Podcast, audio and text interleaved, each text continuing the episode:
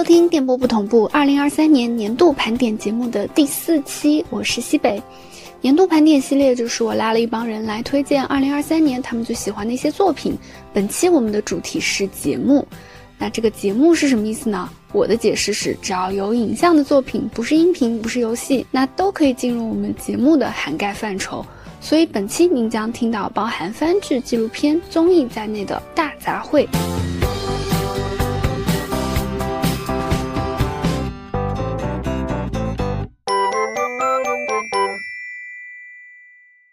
Hello，大家好，我是大伦丁。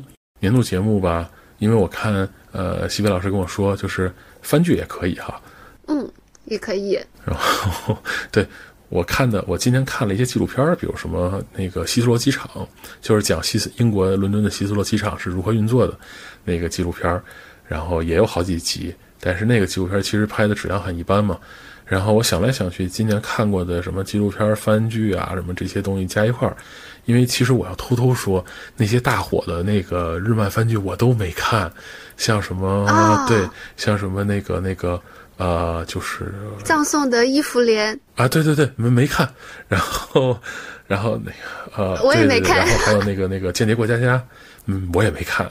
我我看了两集，我就没再看了。但是有有一个番，我也是从那个跟宇宙结婚节目青年老师的盘点里边就是拽出来的这么一个番，叫做《能干猫今天也忧郁》。他讲的是什么？他讲的就是一只很能干的猫。为什么？为什么？为什么猫能用“能干”这个形容词？对对对，就是女主人公在冬天收养了一个可能被人遗弃的黑猫吧，然后结果那个黑猫就就是变成了一个呃跟人一样大的这么一个猫。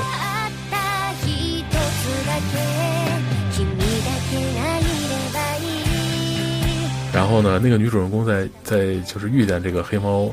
之前就特别的特别生活特别的乱，就是家里是一个垃圾屋，然后也不知道扔垃圾，因为他经常就起不来，喝喝多了起不来，然后垃圾分类没法丢垃圾，然后衣服也不洗，就往那儿一堆，家里乱糟糟的。然后晚上因为日本文化嘛，他晚上经常出去喝酒，然后回家就往那一倒，然后家里因为堆堆满了垃圾也没有地方睡，裹一个单子就在门口睡睡着了。到第二天早晨闹铃一响，又要上班了，就跑出去了，就这么一个状态。然后那个猫就觉得呀，就是如果我不拯救一下这个人类的话。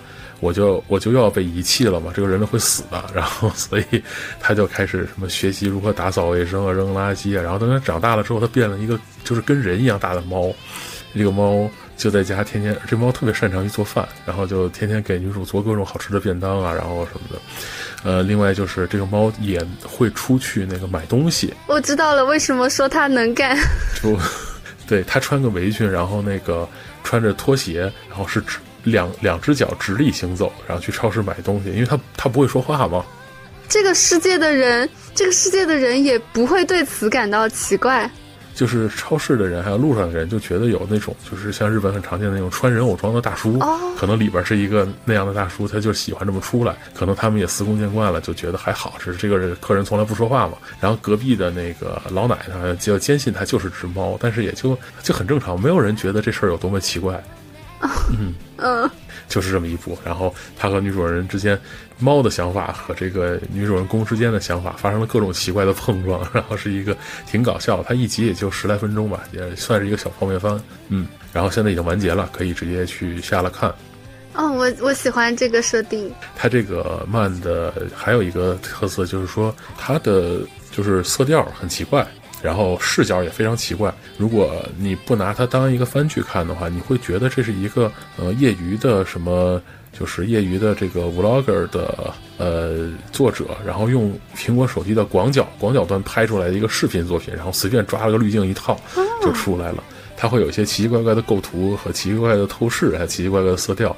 但是你接受了之后，其实就很好，细节也做的都非常的精确。他这个这个艺术风格还是挺挺神奇的。他他这个像 vlog 的这个，他有什么说法吗？就是比如说是想要他他没有啊，他没有什么说法，没有哦，没有没有，他没有任何说法，就是指他这个动画的这个，就是他的视角就很怪。那我觉得这个可能就是导演的恶趣味。对对对，我觉得也是，是这个这个里边充满了很多那种，就是他乍一说你可能没反应过来，但是你一想就非常好笑的梗。我还是挺推荐这个这个番的。哦，就是轻松的、快乐的日常番。对，轻松的、愉快的，对的，对的。哦，我主要是呃看中那个那个猫什么都能干的 这个事情了。我的感想就是，只要只要人够废柴，猫看不下去了，那你就 你就会拥有一个哆啦 A 梦。对，能干猫就是这样子。然后那个猫，对，有一个特别好玩的细节，就猫不是怕水吗？就是猫都猫很讨厌洗澡。然后也养猫的同学们可能会知道，那个猫它要它要打扫浴室。所以它就要穿，就穿的跟一身防水服，然后把自己包的严严实实的，然后再去打扫浴室，戴个手套，然后去去清扫。哦天哪，这这也太敬业了！对对对，特别牛。这更多的不不剧透了，然后感兴趣的朋友可以自己去看。嗯。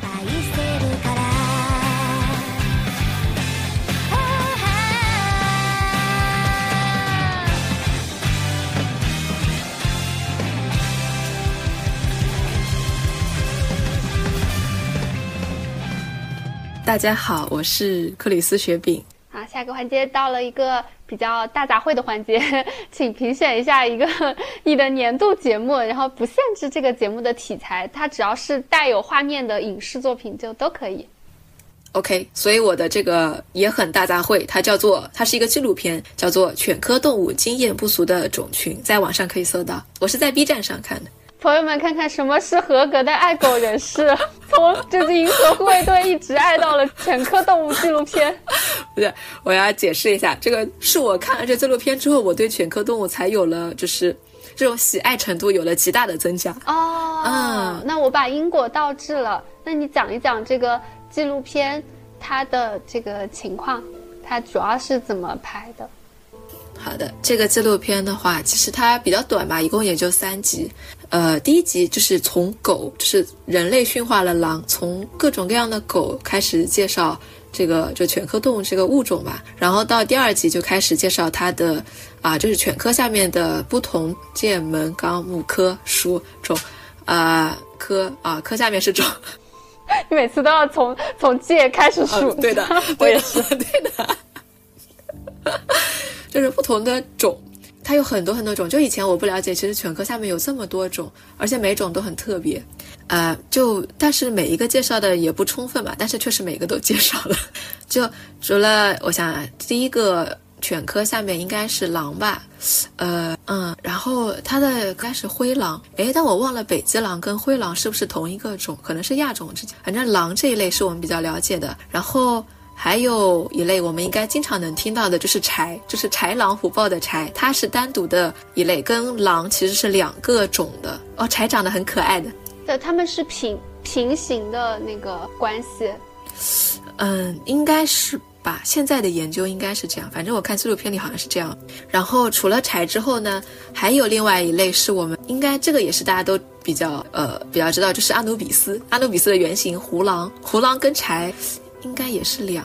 你这纪录片有没有看懂呀？我很怀疑你，你怎么这说的时候都充满了怀疑？这是不是呢？不是他那个生物的，不是，不是，但生物的那个就是那个关系吧，他们是很很难界定，它有重合的。哦，我知道，我懂了，我懂了，就种类之间这种什么跟什么是一级的这种，嗯，它它有的时候并不是特别明确的。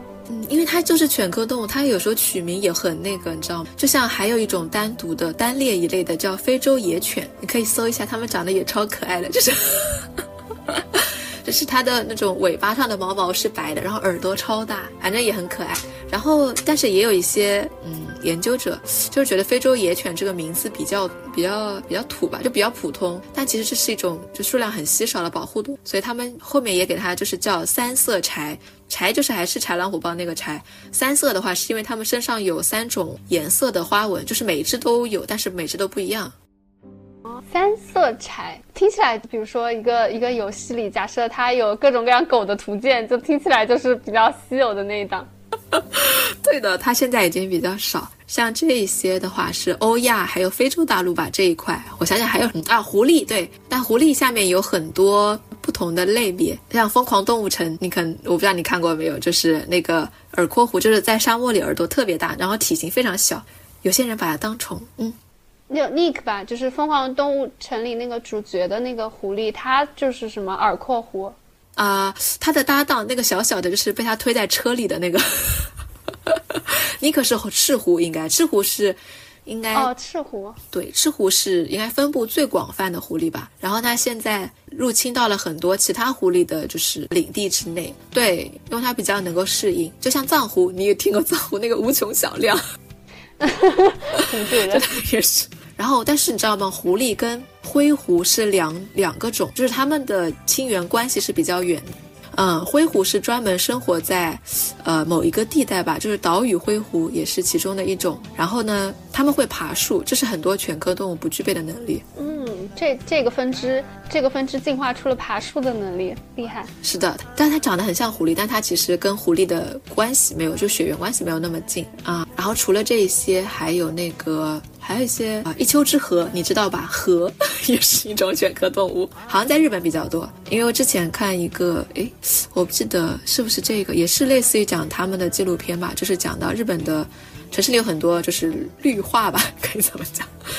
还有寺庙那种，然后他们就会在这里在那里生活啊。然后还有除了这个的话，就是啊，南美南美洲有一些他们自己非常非常特殊的就犬科动物，就单独进化了。其中有一个，就特别介绍一个叫棕狼。嗯，它有什么特别的呢？它的特别的，嗯，它腿超长，你知道吗？怎么？就犬科里面腿长也是一种外形优势是吗？呃，这个我不知道，但是它就真的，它像踩着高跷一样，就颜色像那种腿超长的狐狸，所以它看起来就看起来会跟别的就不一样。嗯，除了腿长，其实也比较像犬科吧，我觉得，跟狐狸还是挺像的，长得就是可能更细长一点，就是它是那种，呃，虽然长得看上去挺高的，但是很瘦，非常苗条的这种 那种体型。啊，也是红色的毛，好像基本上大部分脚是黑色的这种，比较接近赤狐我感，然后它还有一点比较特殊，是它吃素。哦。哦，这个确实很特殊。它可以吃素，应该说可，它也吃肉，也吃这种小型的，可能这种就是小的田鼠啊或者野兔之类，它应该也吃。但是它可也能吃吃植物。然后南美就有一种特殊的叫狼果，就是因为棕狼吃这种水果，然后这种水果就人反正吃不了，就是它是一种很奇怪的味道。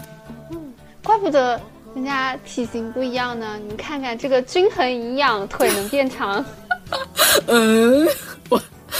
我，也不知道为什么它腿会那么长哎。在我认知里，狐狸和狼，狗我不太确定啊，但好像也，呃，不知道水果吃不吃，可能也吃一点。但是一般来讲，觉得狼和狐狸他们是不不吃。是的，其实狗，反正我看以前他们就说是杂食动物，反正我家的狗是什么都吃。那狗狗狗也营养非常的均衡。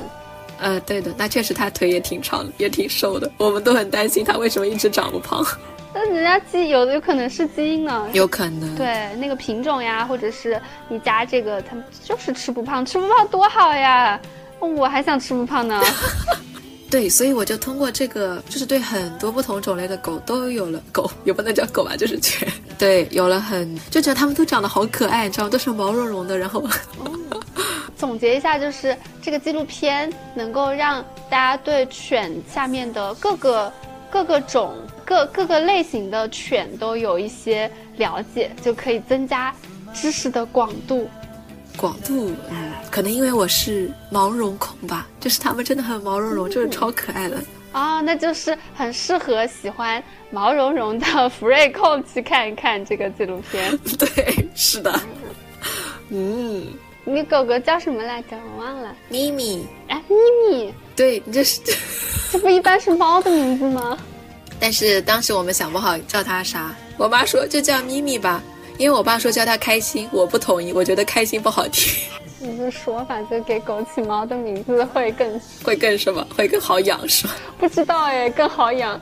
我只因为我之前也听过，就是有猫给它取了就是名叫可能类似旺财这种，通常来讲给狗狗起的名字，我觉得很神奇。还有还有人把自己家的猫叫小狗的。啊，对的，我是有二狗，是吧？很厉害，我看不懂，但大为震撼。可能就是好养吧，或者就是有一种，嗯，恶趣味。好的，是的，虽然叫狗是只猫，但虽然叫猫，但是只狗。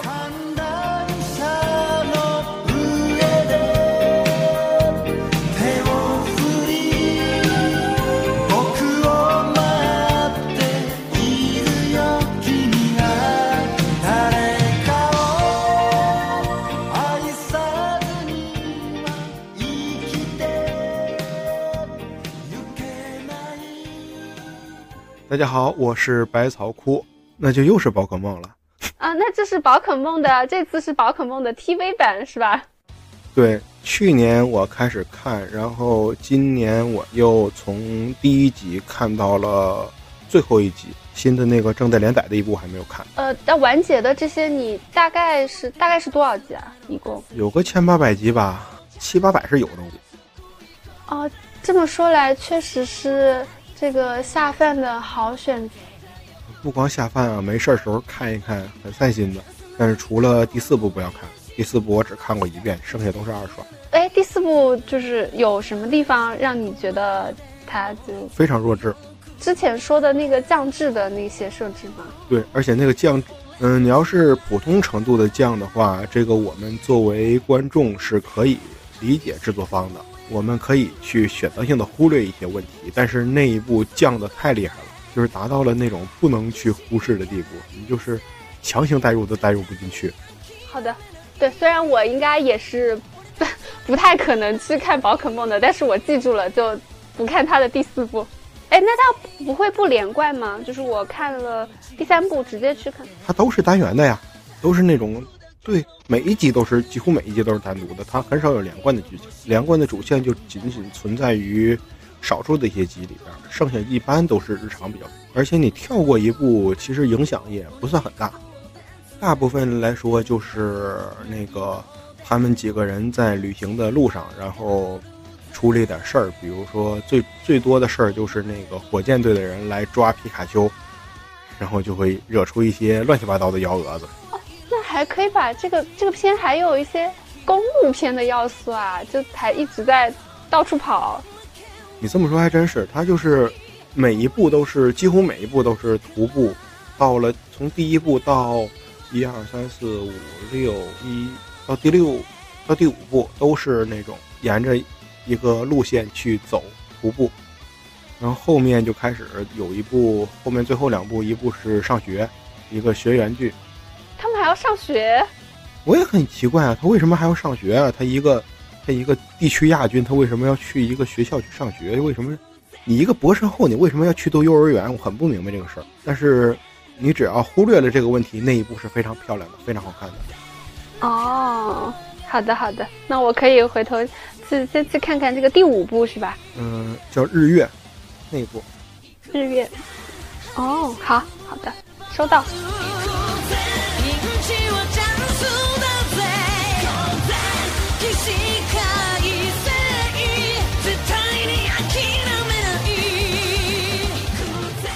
大家好，我是芋头。地球脉动，我觉得这个系列都挺好看的，是一种视觉盛宴。呃，我觉得我怎么说呢？因为我是属于自己有些看习惯了，然后所以说，哦，那介绍一下地球脉动。嗯，它就是主要是。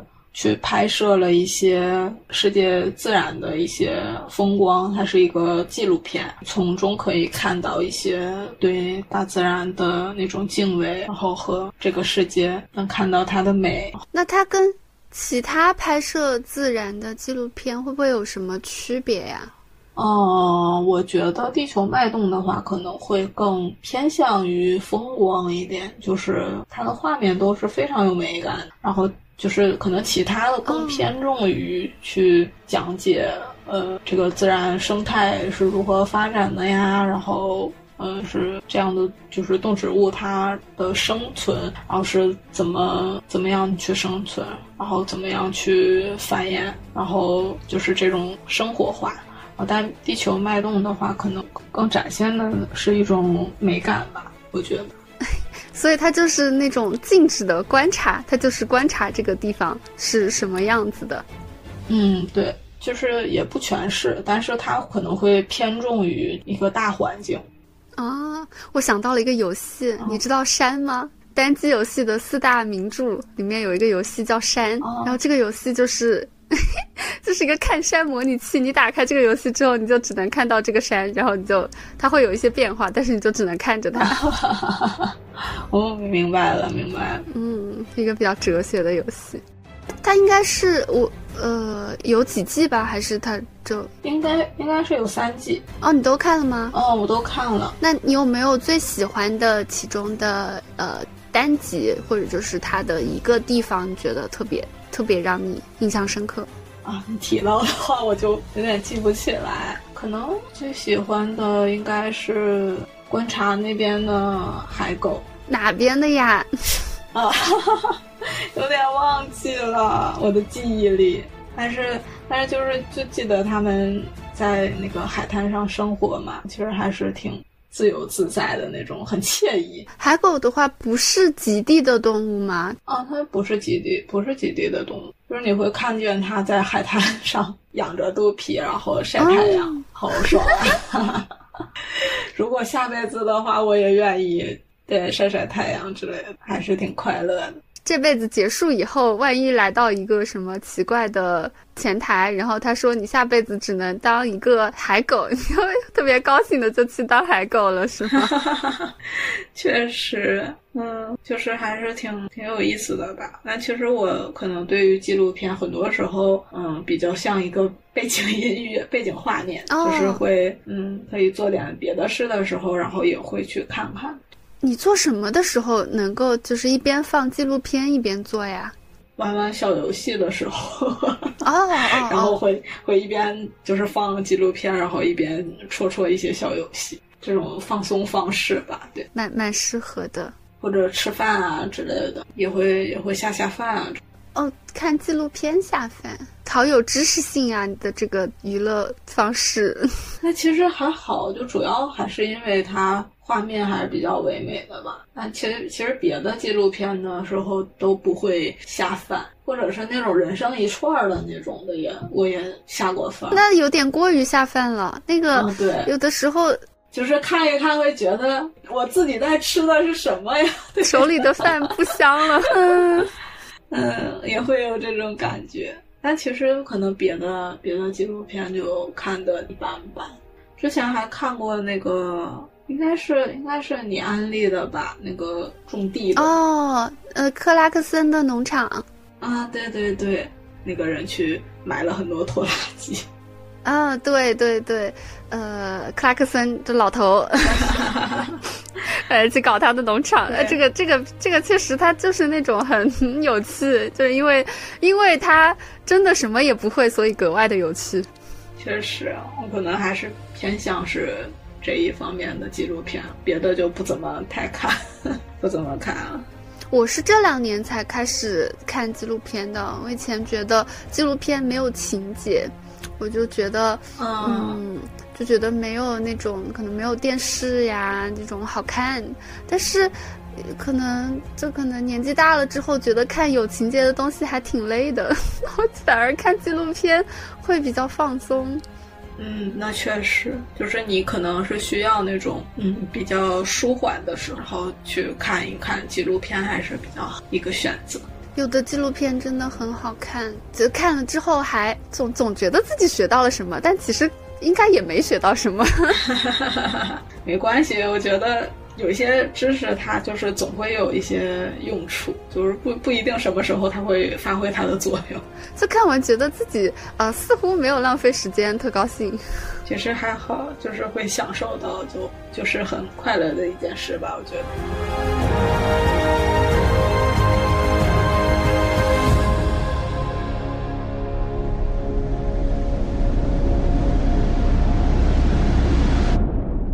好，我是卷，推荐番剧吧，《葬送的芙莉莲》。哦，好的好的，那还是先走个流程，请简单的介绍一下《葬送的芙莉莲》。《葬送芙莉莲》讲的是芙莉莲原先是勇者小队的一员嘛，就是他们是四个四个人一起去打魔王这样子，然后大概这个旅程经过了十多年，然后他们终于打败了魔王，然后也回来得到了他们的呃应有的。奖赏，就大家都把他们当英雄嘛。然后在这件事情，就是魔王已经被打败的事情过去了好久之后，呃，勇者小队里的一个个都去世了。而芙莉莲因为她是精灵，所以她寿命非常的长。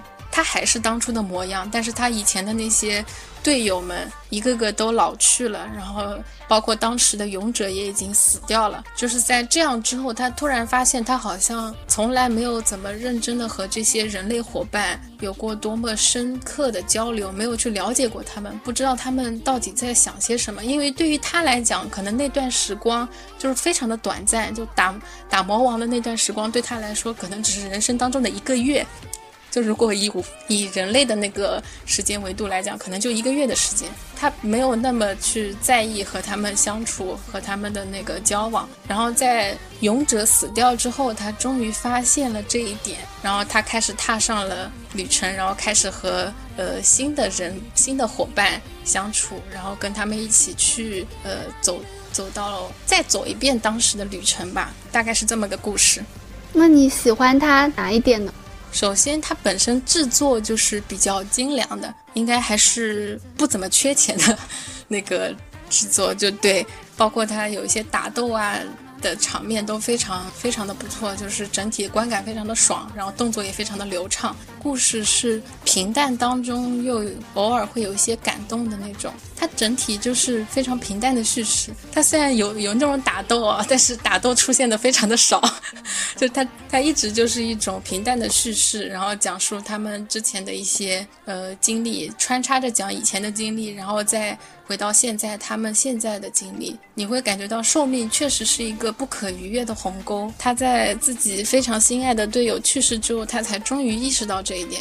尽管说那个时光非常的短暂，可能对于他来说仅仅只是十年罢了，但是这十年的时光确实改变了他，确实给他的给他的人生留下了非常深刻的印记。他的很多的习惯，很多的行为模式。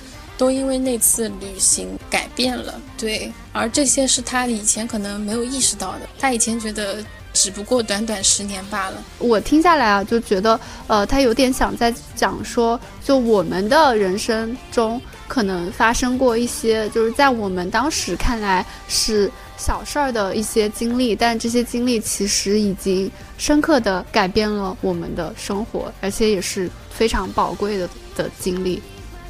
嗯，有这样的意思在，因为对于我来说，我可能人生中也有发生过某个非常特定的事件，这件事情真的非常的小，非常非常小，但是它确实在呃一定程度上非常大的改变了我的观念。我有一次开车的时候，开车的时候倒车倒进那个立体车库的时候。撞到了那个杆子，然后撞到那个杆子的时候，我当时觉得很震惊，因为我的开车技术非常的好，就经常被人夸的那种，就是保安师傅天天夸我啊，你你倒车倒的可真好呀。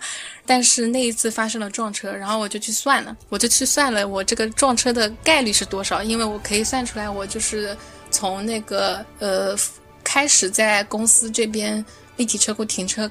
到现在总共是停了多少次？对，次数是多少？然后再分之一嘛，一除以这个次数就得到了一个概率。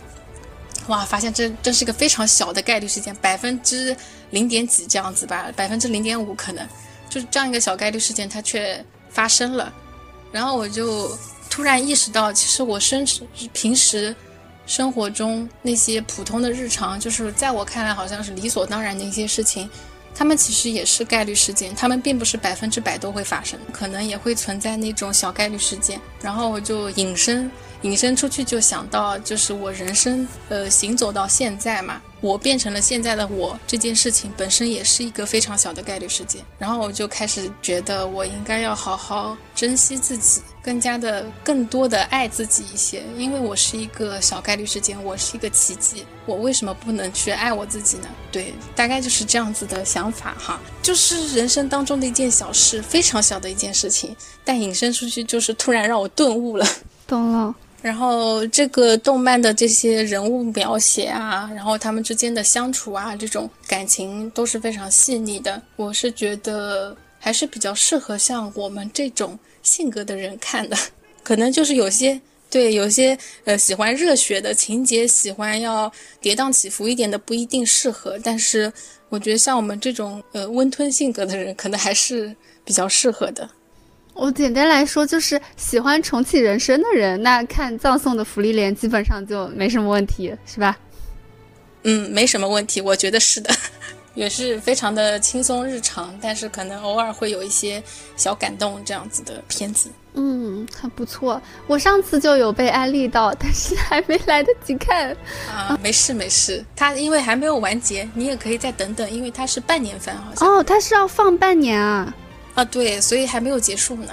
那他现在多少集了呀？十十多集啊！这我都听他的名字都已经听了好几个月了，我还说怎么样他都应该完结了。他他应该是十月份，然后应该可能要放到明年三月吧。那他是什么呀？月更吗？周更？周更。那我觉得，嗯，大家还可以像我一样再等一等。嗯，再等一等，因为它本身原作可能不会做完它，但是但是应该会停在一个还可以的位置。哦，还有第二季的计划。嗯，对，还可以再等第二季嘛。它应该还会有第二季，它原作也是比较长的，所以它也做不完，半年也做不完。那它其实集跟集之间是不是还是比较独立的呀？因为它如果要讲比较日常，有些是独立的，有些是连续的。但是因为他的人就是小伙伴也是逐逐步加进来的，就是可能呃走走几集加一个，走几集加一个这样。这怎么跟 这怎么跟宝可梦一样，路上捡到？啊，是的，队友都是靠捡，嗯，还还还是连续看会比较好啦。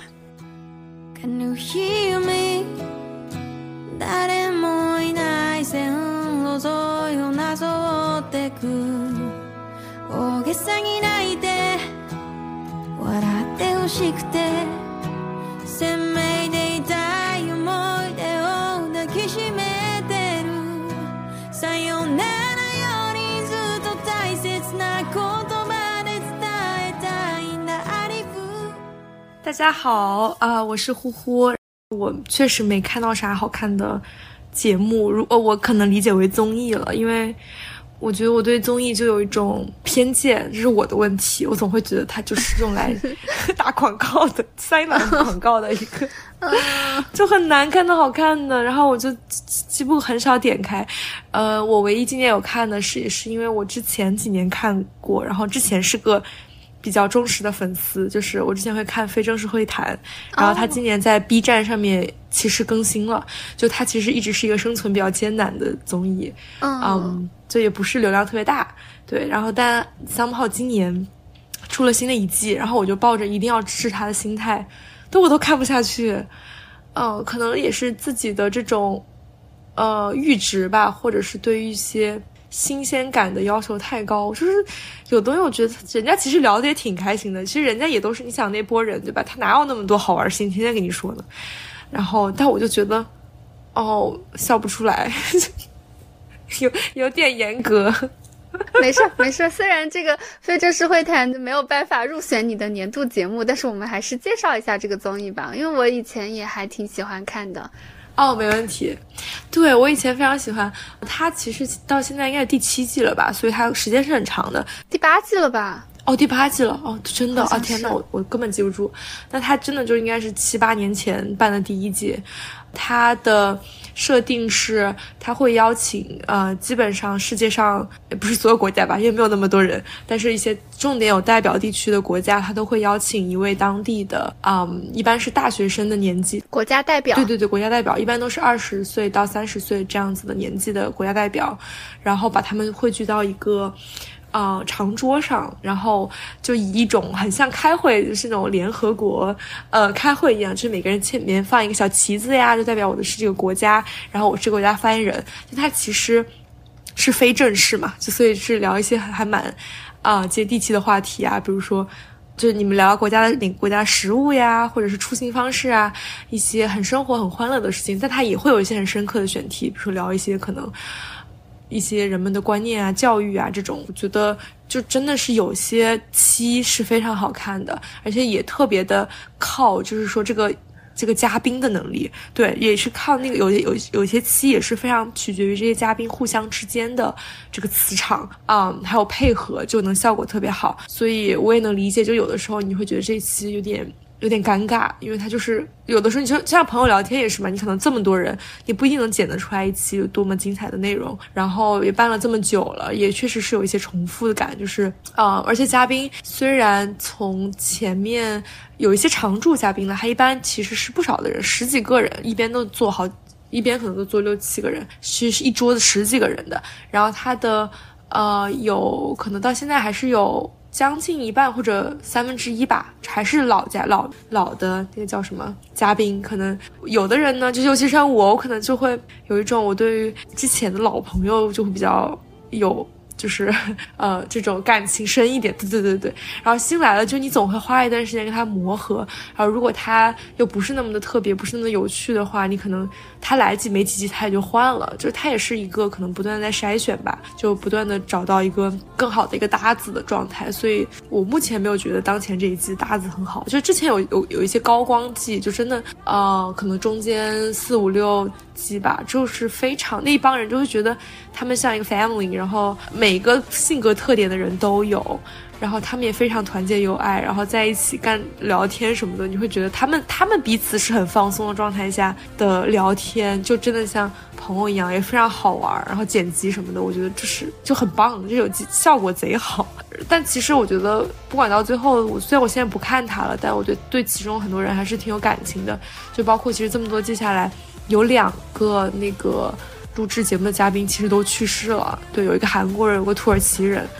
然后那个土耳其人是谭小强，就是他是去年在那个土耳其地震中就是丧生的。天呐，你不知道吗？我不知道。哦，我当时看到这个新闻我都哭了，我就觉得好可怕。就是你当我当时刷 Instagram，因为我其实我我是铁粉的一个，还有个证据就是我基本上在就是 IG 上面关注了他们所有人，所以那段时间就是大家都在为他祈祷。就是他他很早就被发现是他所在的，就他失联，他身边朋友就会发就在网络上啊、泼出来说他失联了，然后大家去查，发现他的酒店就是一个很严重的，就那个地震的是全部倒塌的一个酒店。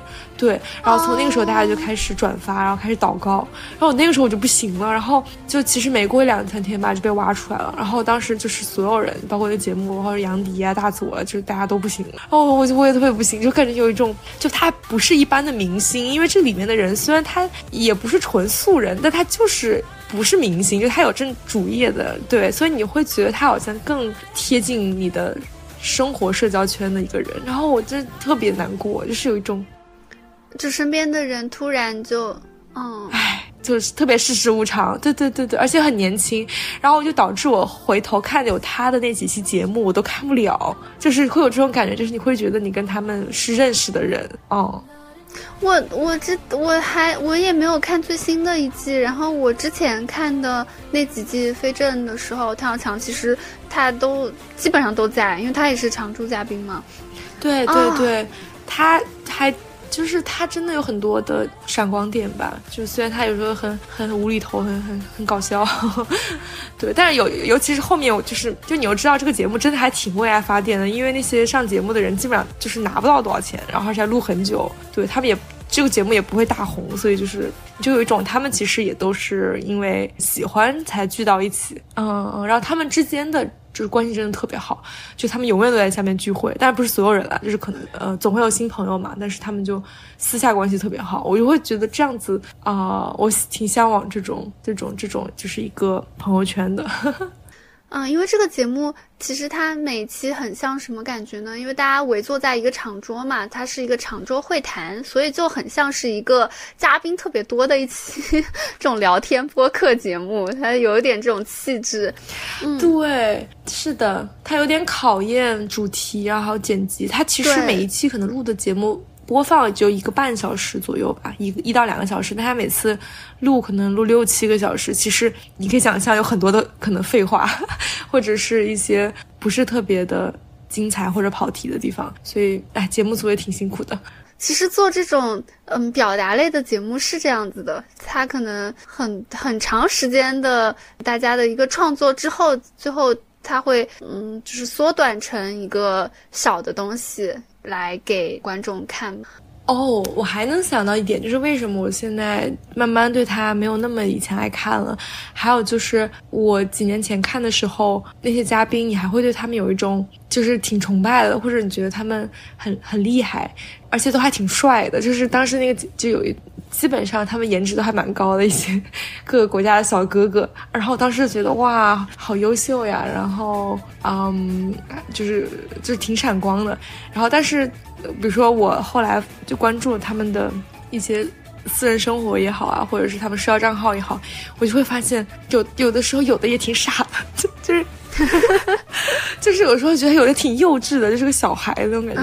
就是你逐渐的越了解一个人，你可能就越从最开始对他，你对他投射的都是特别好的、特别正向、特别光鲜的一些啊印象中逐渐拨开。但有的人还是会觉得他确实是就是水平很高，然后然后各方面都很优秀。有的就会觉得他只是长得帅，就就是你会看到更真实的事情。啊，这个节目嘛，它需要一些长得帅的嘉宾。哈 哈没错，没错。就我觉得，其实这点也挺挺呃残酷的。就是反观我们生活中也是，就是你对朋友，其实大家都会很苛刻。就是你最开始大家都会觉得很对彼此很好，就觉得很容易会觉得这个人很好。但时间长了，你就会越来越看到他，可能你就会越来越严格吧，你就会更容易觉得他不好。嗯，对，其实都是很好的人。像我现在。哪怕是通过看这个节目，我也会慢慢慢慢觉得，哎，他们就没有以前没有那么以前觉得让我如此的崇拜。就是可能原本觉得他们是一个都思想非常有深度，然后后来慢慢的发现，啊，其实有深度的内容也不多，就就那些了。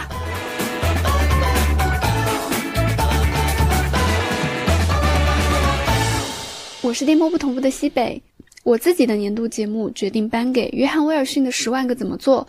它从分类上来说是纪录片，每一期的主题是解决一个生活问题，但我相信应该没有人是因为真的想从他身上学到点什么来看这个片子的吧？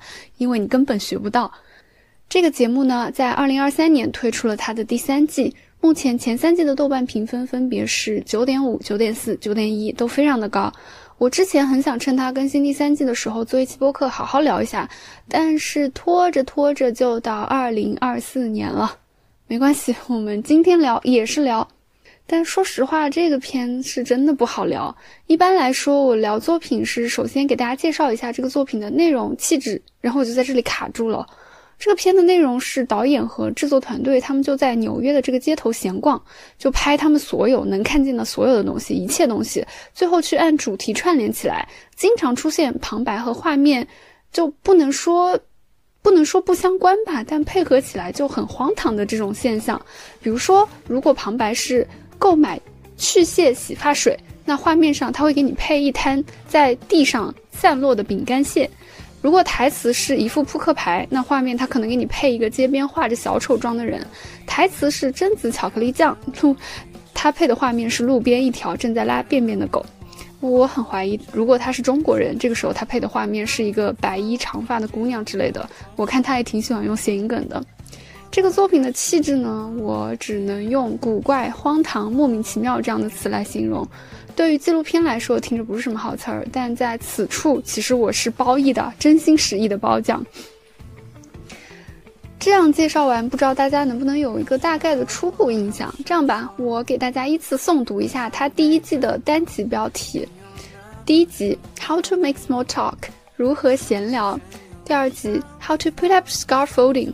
脚手架安装指南。脚手架是，呃，街边如果是正在装修的地方，他们在外面会安一区安装那种有点像防护的那种，呃，栏杆呀、铁架呀，那个我也不知道怎么说，反正，啊，大家搜一下图片应该就能明白什么叫脚手架。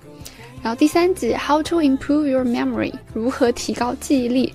第四集 How to cover your furniture。家具附魔指南第五集 How to split the check 餐费分摊指南第六集 How to cook the perfect risotto 完美烩饭指南啊，那第二季和第三季的标题我就不展开给大家读了，介绍几个特别的吧。有几个是一听上去就感觉很有用的啊，比如说第二季的第一集 How to invest in real estate 叫如何投资房地产。确实听起来很有用，但我嗯，并看完并不能学到如何投资房地产这个事儿。第三季的第一集《How to Find a Public Restroom》，如何找到公共厕所，这个也挺实用的。还有一些听上去是比较高雅的那种。第二季的第二集《How to Appreciate Wine》品酒指南，第三季的第五集《How to Watch Birds》观鸟指南，这个太高雅了，是吧？啊，当然它也会有直接从标题就开始莫名其妙的。第二季的第六集《How to Be Spontaneous》，这个翻译都不知道怎么翻译，可能叫随意指南，就听上去就太随意了。第三季的第二集《How to Clean Your Ears》，如何清洗耳朵？不过。呃，仔细想，这个可能还是有用的。那我觉得可能挑具体的一集来给大家介绍一下，会比较具象一点。我就挑一集经常被下架的给大家分享一下。等你听完我的这个分享，你可能就知道它为什么总是被下架了。这一集是 How to Cover Your Furniture 啊，Cover 家具覆膜指南。这个覆膜是覆盖、保护膜的意思啊，不是给家具附上魔力。这集讲了个什么事儿呢？就约翰威尔逊本人，他养了一只猫，这猫很可爱，但是也很有破坏力，尤其是对家里的沙发这类家具而言，可能家里有猫猫狗狗的人会更有共鸣啊。我家是没有养这个。这么有破坏力的小动物的，那怎么能拯救一下这些价值不菲的家具呢？他想到的办法有在家具上涂柠檬汁，据说呢猫讨厌这种味道；还有在猫喜欢抓的地方去贴那种保护胶带，或者是给猫买一个专门的玩具让它抓。但是这些这方法通通都失败了。那后来呢，他找到了这个问题的一个终极解决办法，就是给家具套保护罩啊，也就是给他们覆膜。这是一个成熟的产业，很多人都会选择这样做。如果在买了比较昂贵的家具之后，那给它套上一层塑料膜，就可以保护它不会受到损伤嘛？他就去拜访了一些选择给家具覆膜的人，发现一个问题：一旦这个保护层覆上之后，大家好像就再也不会取下来了。但效果确实很好，拆开之后这个家具是崭新的。他觉得妙啊，然后就去家具市场重新挑选了一个沙发，并进行了高级覆膜。处理完之后呢，这个猫果然对沙发就不感兴趣了。不过他很快发现了另一个问题，就他自己再也不想用这个沙发了，因为塑料膜这个东西吧，质感很差。你夏天夏天去坐它的话，还可能会很烫，而且你一坐它就会嘎吱作响。那我这个声音啊，我想一想就起鸡皮疙瘩，我特别讨厌这种塑胶摩擦的声音。从这里开始，约翰·威尔逊呢，他就开始发散他的联想了。这这也是他的传统异能。他就想到说，在城市的很多公共区域里，到处都可以见到人们为了规避某个设施或者某处区域被动物或者是被其他人随意的使用，就安装了许多保护层或者是保护的措施。但是仔细想，这些东西其实让大家的生活变得非常的不方便。比如说啊，他们纽约的街头就是有那种。呃，消防栓嘛，就可能会偶尔会有人去在街头去做一下那个消防栓，可能短暂的休息一下。那为了避免人们这样做呢，纽约的市政局他们就给那个呃平台，就是消防栓最上端去安了那种尖刺儿，然后还有街头还有各种各样，就是不想让人们去做，或者是不想让滑滑板的人去滑，他们就去装那种刺儿呀，装那种障碍物呀这种东西。就仔细一想。跟他们的效果比起来，这个安装的成本其实并不划算，嗯，但是还是会这样做，就大家还是要保护这些东西。然后他后来又想到了，他小时候花钱买过一套珍藏的《黑客帝国》小手办，就是那种看起来稍微还是有点廉价的那种，一个透明塑料盒子里面装着几个小人，还有配件之类的。他非常喜欢这套玩具，所以从来都没有拆封，到他拍这个片子为止都没有拆封。按按理说，如果是你说旧东西升值就算了，他查了一下，这个东西现在目前市值高达十二美元，远低于他当时买的价格。他还拜访了一位女士，这位女士收藏了一个知名设计师签名的高跟鞋，他就把这个高跟鞋用玻璃玻璃盒子装着，一直像一个展品一样放在他家里，就根本没有打算穿。这些事情呢，就让约翰·威尔逊意识到，过于珍视并且保护一些东西，会比这个东西实际受到的损伤带来的结果让人更不开心。就他意识到了过度保护这件事情背后的成本其实是很高的。那我看这个片子的过程中，也顺带联想了一下，发现我自己其实也有不少类似的情况，比如说像秋冬天的衣服，尤其是外套，嗯，我其实购买这些衣服的上下限差距会非常大，既会买。两百块钱的羽绒服是有的哦，也会买上千块钱的大衣。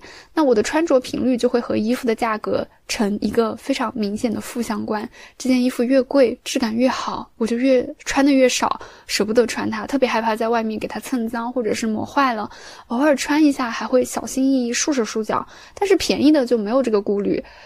也不心疼，穿出去人都会感觉自由很多，这样子就更想穿便宜衣服出门。回过头来一想，那我买那么贵的衣服图什么呢？在家里收藏吗？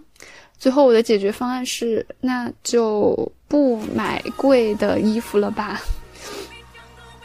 还有一件事啊。是我家里，我家的餐桌其实挺好看的。当年装修的时候，是我妈妈精挑细选，最后高价买入的。但从她进入我家的那天开始，上面就总是盖着一块桌布。这个桌布呢，已经很旧了，还有一些洗不掉的油点子。这个桌布本身的外形花色，客气一点来说是不太美丽，毕竟是很久以前可能在市场上随手买的。那我家半年大概也洗不了这桌布桌布一回，因为总想着下面的桌子是干净的嘛，那桌布脏点就脏点吧。这事儿仔细想也挺怪的，就如果桌子将永恒的被桌布遮住，那保持它干干净净的意义究竟是什么呢？今年的时候，就我跟我妈讨论起这个话题，觉得好像确实有点哦，应该是去年，去年的时候我跟我妈讨论起这个话题，她也觉得好像是有点奇怪，然后我们就把桌布给撤了。但你知道吗？这个桌布一撤，才发现这个桌子上的那层出厂的那个塑料膜，我们从来也没有拆过，而且我们撤掉桌布之后，就把那个塑料膜留在了桌子上，就总觉得还是要给它一点保护。所以现在我家餐桌上就虽然没有桌布了，但是有那一层。呃，有点丑丑的塑料膜。啊，说回这一集，呃，说回这一集影片啊，在这一集的结尾，他就取下了沙发保护套。就在你以为这一集要停留在这层教育意义上，就是约翰威尔逊明白了那过度保护的。问题，他决定放弃这种保护。其实不是，你发现他打了一个沙发的复制品，把原本的沙发搬到了仓库里保存起来，在家就用复制品沙发，这样心里就会有一个安慰。我的那个原件完美无缺的原件，没有人，没有任何人能伤害到它。这是他从那种博物馆里、美术馆里得到的灵感。哎，怎么说呢？它看似要给你升华主题，但其实又没有升华，仿佛在说道理我都懂了，但生活我还是照常过。嗯，跟我也挺像的，差不多哈。最后郑重提醒大家，这个片子分级其实是十七加的。以本集为例，给大家推荐那个弯弯字幕组的版本，他们应该是做了合理的删减处理。如果您看的是英美剧漫游指南的，他们做的是未打码未删减版本，请留意您的个人情况。有一段不适合未成年人观看的镜头，因为出现了一个抵制割包皮的男性突如其来的坦诚展示自己的身体，虽然只出现了很短的时间，但他太突然了，这下架的真不冤。我重金求一双没看过这部分镜头的眼睛。啊，好的，那么这个。内容是这样子的，那我再讲一下我为什么如此喜欢这个片子吧。啊，虽然我一直都知道生活不可能一帆风顺，总是会有问题，而且麻烦的问题还喜欢扎堆出现。有一段时间我就会疲于应付一个又一个的问题，那段时间加班也特别的多。那为了让我的大脑少一点负荷，我就开始屏蔽自己的情绪，就感觉这样就没有那么累了。但是这个事情也让我对周围发生的一切其他事件都变得漠不关心了。我也不会抬头，不会看到天空，我也不会低头，我看不到路上的动物，然后我也不会环视四周，我看不见身边人的情况。每次我需要和人发生这种交流、发生对话的时候，我表面上看上去可能是挺正常的，但我其实完全是在依靠自己的条件反射去跟别人对话。有的时候说完一句话，我自己都要反应一下，我刚在说啥。最可怕的是，我那段时间每天吃饭都不香了，无论是吃什么东西都毫无胃口，真的是完全吃的生命体征维持餐，感觉上能量差不多够了，我就放下筷子回去干活。等我从这个状态里苏醒过来之后，觉得太可惜了。那我那段时间错过了多少好吃的东西，多少美丽的风景，以及多少同事的八卦呀！但是约翰威尔逊呢，他就能把生活中的问题从一个全新的角度来看待，虽然也会试图寻求解法，但他关心的绝对不是让这个问题从世界上消失，而是这个问题所关联起来的各种各样的人。他对人永远有好奇，在他的镜头里，每一个人都格外的有意思。在《仙境之桥》聊约翰威尔逊节目的这一期，我在评论区看到了一位微蕊这一位朋友的评论，他写的很好，我就想在我的节目里跟大家分享一下。这部纪录片给他的感觉是，约翰威尔逊完全的投入到生活中，在其中抓到一些星星点点的微光，汇集成一幅关于星空和成长的画。就像他一路在地上捡起被大家随意丢弃的烟花棒，和自己的烟花放在一起，攒了一攒，给世界整了个大火。对，就是有点这种感觉。如果是用约翰自己的话来说，他要从固定一个电源插座开始，到火山边缘结束。